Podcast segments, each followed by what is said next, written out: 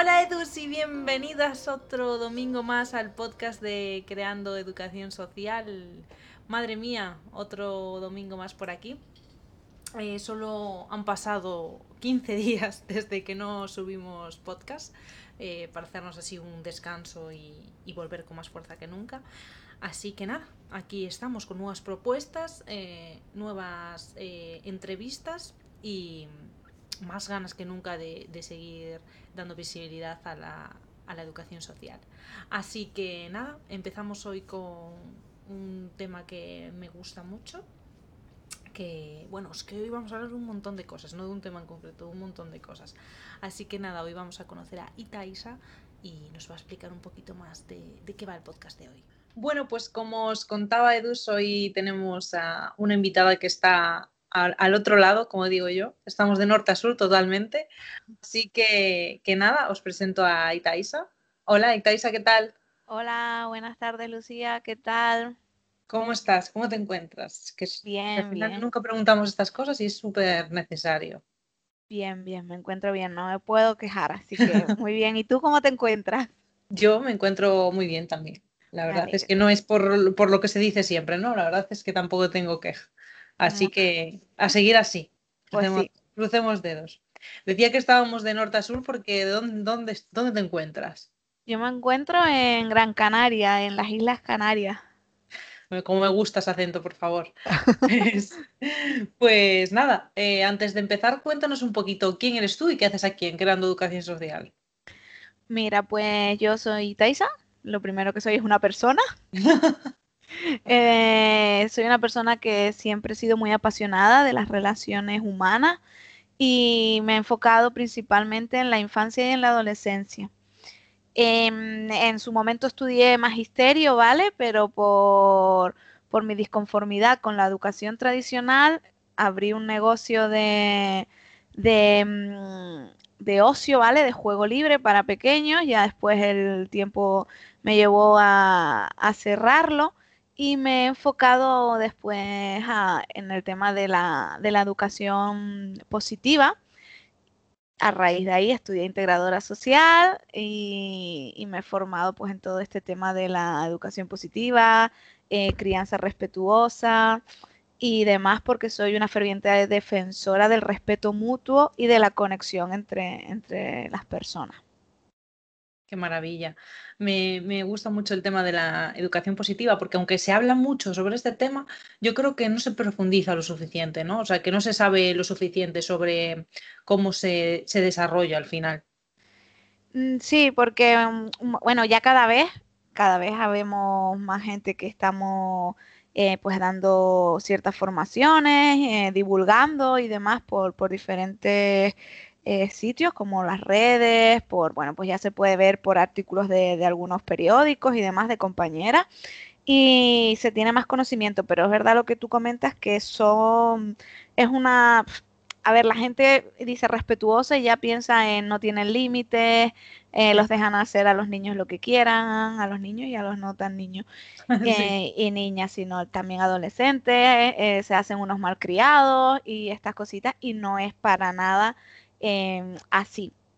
Eh, sí, es que, es que, bueno, un poco, un poco esa iba a ser la primera pregunta, ¿no? ¿Cómo llevar a cabo esta, esta educación positiva sin, sin, perder los nervios, sin perder la paciencia? Porque, por ejemplo, eh, yo ahora tengo una sobrina lindísima que tiene dos años, pero está en esa etapa de revolución mm, total y absoluta, ¿no? Y, mi hermano pues siempre dice, es que, es que claro, no sé cómo hacerlo porque quiero eso, educar pues eso, en, educación positiva y me cuesta un montón que si, no me pongo firme, eh, no, parece que no me hace caso. Y, bueno, yo creo que una cosa no tiene relación con la otra, ¿no?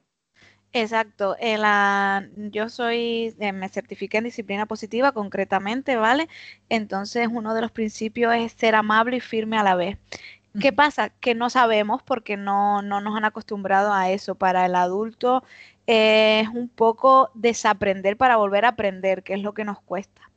Tenemos patrones mm, ya muy arraigados, ¿vale? Que son los convencionales, los de toda la vida, porque no se sabía hacer de otra manera. Insisto, porque no hay que culpabilizar a nadie ni nada de eso. Todas las madres y todos los padres lo hacen siempre lo mejor que, que pueden y que saben, excepto mm, algunos casos, pero bueno, que son los, los, menos o bueno, o nos gustaría que fueran los menos. ¿Y mm, cómo hacerlo? Pues simplemente es, primero tienes que tener mucho autoconocimiento propio, ¿vale?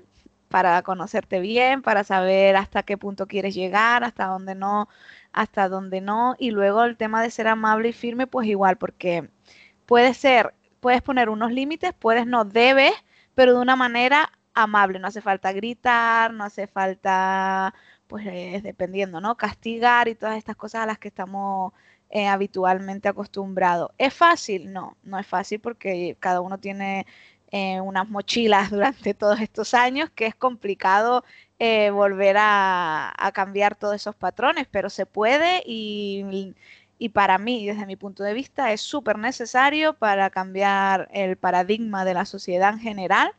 Y, personalmente a nivel de, convivencia, ya no solo con infancia y adolescencia, sino con otros, pues con parejas y demás, eh, es maravilloso el cambio que, que da. Sí, al final es lo que es lo que dices. Si tú te, sabes gestionar en esta, de esta forma, pues eh, los beneficios no solo son para, la infancia, ¿no? Si al final es lo que dices tú, con tu pareja, con, la gente que te rodea. Sí, porque al final siempre estamos socializando, ¿no? Y, y al final pues te da muchas herramientas para, para poder relacionarte con cualquier, con cualquier persona y es fundamental eso, pues el autoconocerte, también el, ser consciente del ritmo de vida que, llevamos, ¿no? De, rapidez, de locura, de todo ya, eh, de todo era para ayer, que no nos deja tampoco mucho tiempo para, para ese esa introspección, ¿no? De uno mismo, pero bueno, que muchas veces es necesario y, que te lleva a eso, a conocerte mejor y a saber hasta dónde puedes llegar, hasta dónde no, cómo te calmas, bueno, es un tema súper extenso, pero vamos que básicamente es eso, desaprender para volver a aprender nuevos patrones. Y así como, ¿qué, tips básicos, basiquísimos eh, tú nos podrías dar para educar positivamente?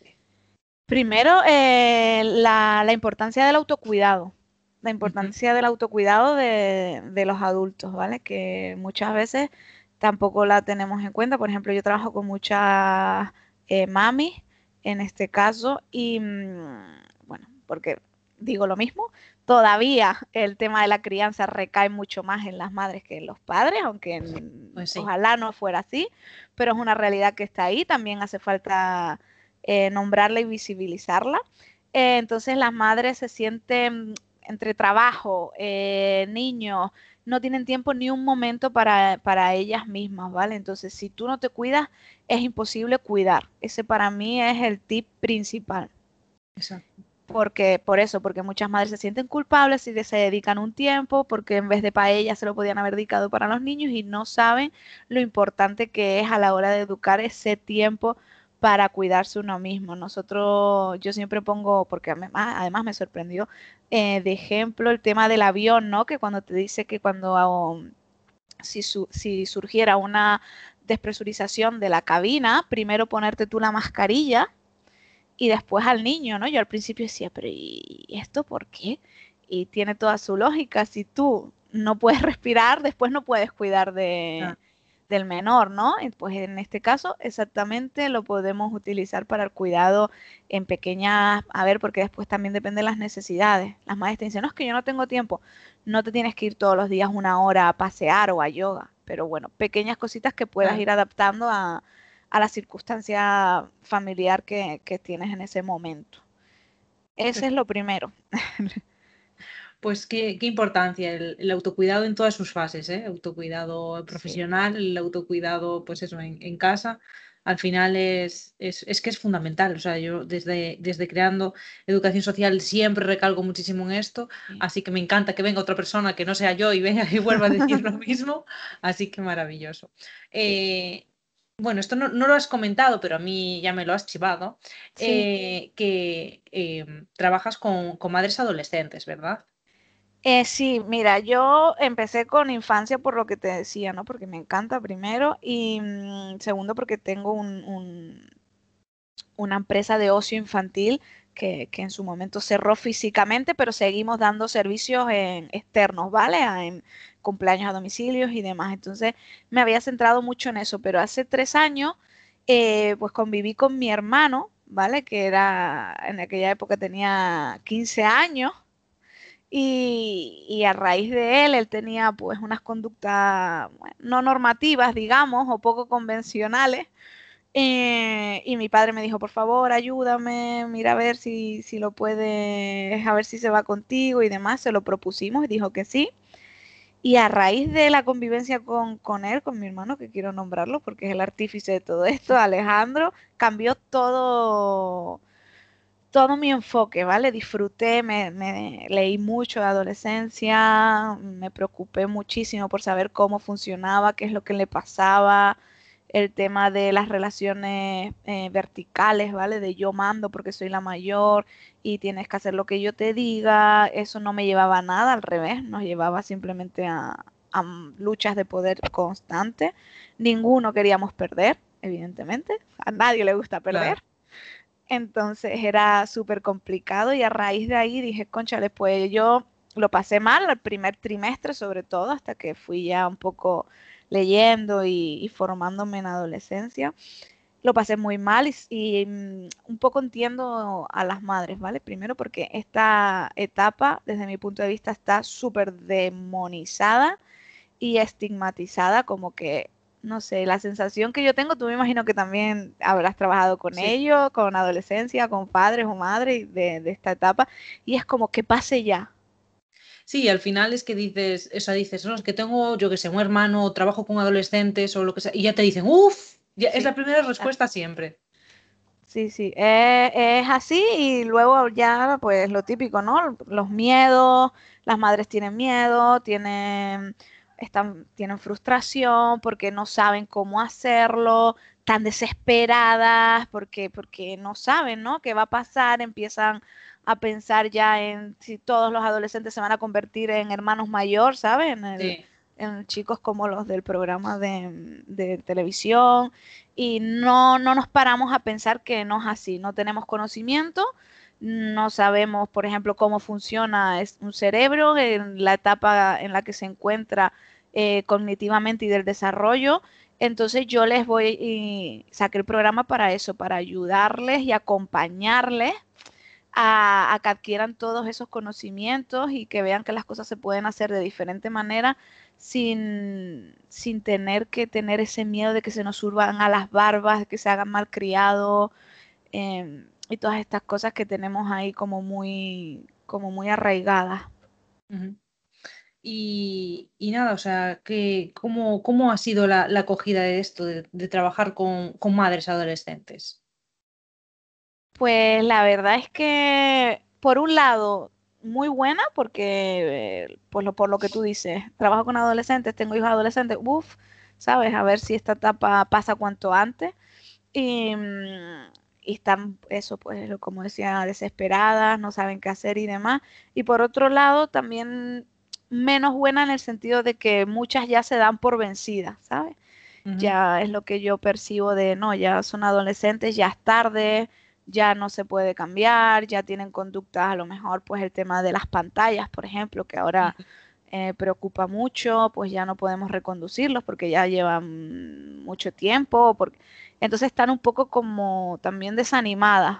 Hablo en femenino porque me dirijo eh, específicamente a madres, que si vienen padres son bienvenidos, ¿vale? Pero como yo lo viví con mi hermano y demás, pues me siento súper identificada con ellas en ese sentido y decirles que nunca es tarde, que para cambiar, para mejorar, yo creo que, que nunca, nunca, nunca es tarde. Pues sí, total, totalmente. Y bueno, o sea, no, no tiene, o sea, tiene que ver, pero, pero no está muy enfocado a, la entrevista, pero bueno, ¿qué opinas tú del uso de, sobre todo del TikTok, que ahora me quedé yo eh, estoy yo traumatizada, me metí el otro día en, esta red social que no, que no consumo y, bueno, o sea, que no hay ni por dónde cogerla. ¿Qué opinas tú? ¿Cómo, cómo interactúa la, juventud, ¿no? Un poco en esta red social. Em, a ver, en este caso es un poco, el otro día también estuve haciendo una, una formación enfocada mucho al tema de, redes y salió precisamente el tema del TikTok porque, bueno, está llegando a, unos límites un poco porque hay personas, hay chicos y chicas que han perdido la vida por hacer ciertos retos. Yo no soy consumidora de TikTok. Mm. Quiero meterme por precisamente como un poco para bichear, ¿no? Lo que, lo mm. que encuentro, lo que hay, poder eh, hablar con, con, las mamás desde, desde el conocimiento, pero bueno, lo, es muy preocupante en el sentido de que muchas veces son pequeños, por lo visto ahí tiene un código parental que es bastante irrisorio porque si tiene el código parental no les dejan hacer eh, casi nada de lo que les gusta, ¿no? Como es el tema de, de, publicar, de grabarse haciendo los TikTok y demás, es decir, que no son válidos, pero después, pues con mentir también tienes para, para poder acceder como mayor de edad. Claro, totalmente.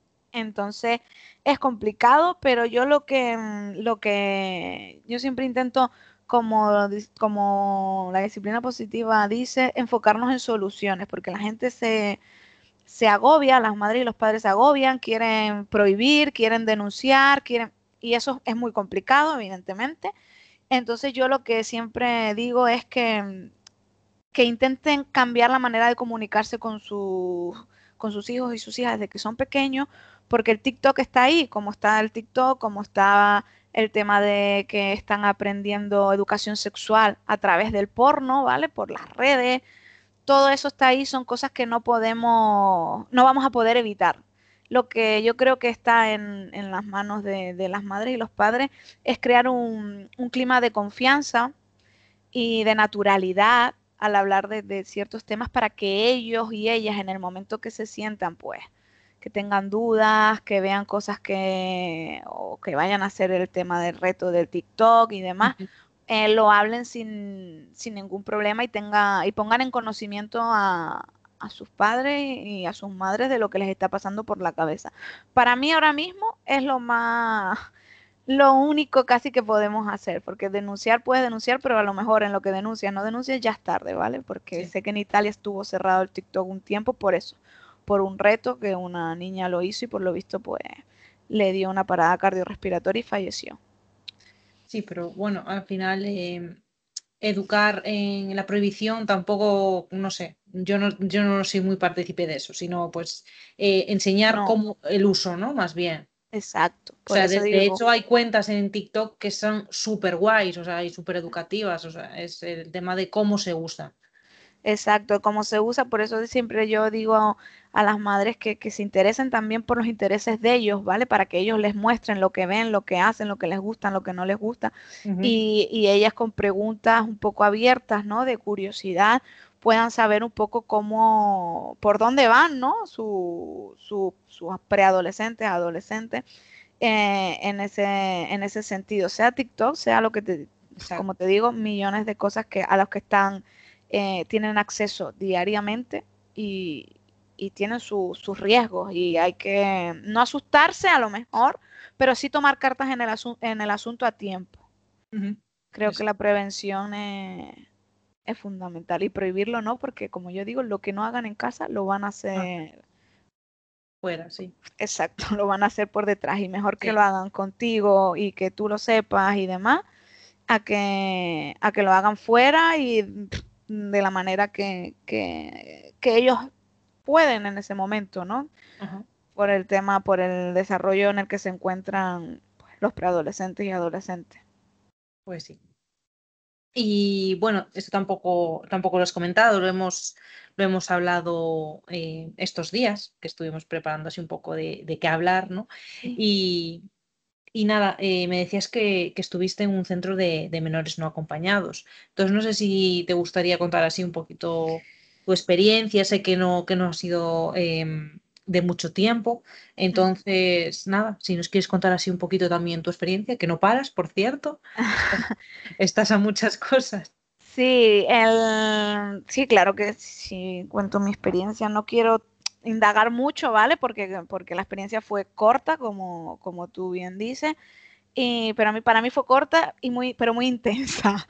Entonces, bueno, yo por mi trabajo, por mi, mm, mi formación de integradora social, vi el tema de que buscaban gente, porque me imagino que todo el mundo sabe que aquí en Canarias, pues en este último año han, llegado mucho, muchos migrantes, ¿no? Entonces buscaban eh, educadores y cuidadores para, para estar con, en un centro de menores. Yo, pues por el tema de, pues me gusta ver, me gusta saber, eh, aprender, adquirir experiencia y demás, pues puse el currículum y, y, bueno, me llamaron y fui a trabajar. Bueno, solo decirte que estuve cuatro días, ¿vale? Y en los cuatro días lo que vi no me gustó, por eso me fui. ¿Por qué no me gustó?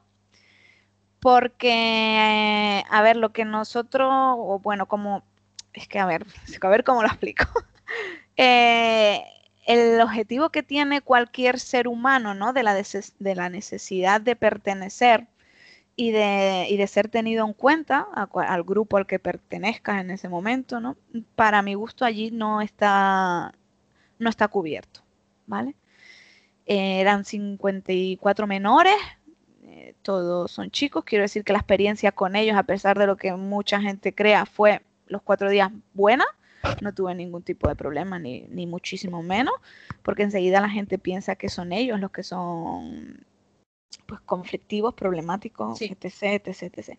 Nada más lejos, más lejos de la realidad, lo que sí creo que tal y como están planteados, por lo menos el centro en el que yo trabajé, eh, el tema de la intervención con ellos invita mucho a que ellos sean problemáticos, conflictivos, y etc, etc. Por eso mismo, porque la necesidad de, del ser humano de pertenecer y contribuir no está cubierta, em, porque no, no se les da autonomía dentro de, todo esto es dentro del contexto eh, en el que está y como se pueda. Y, y básicamente los, los chicos están allí sin hacer prácticamente nada. Entonces, bueno, pues si tú no haces nada, bueno, pues buscas como... ¿Buscas como, qué? hacer? Exacto.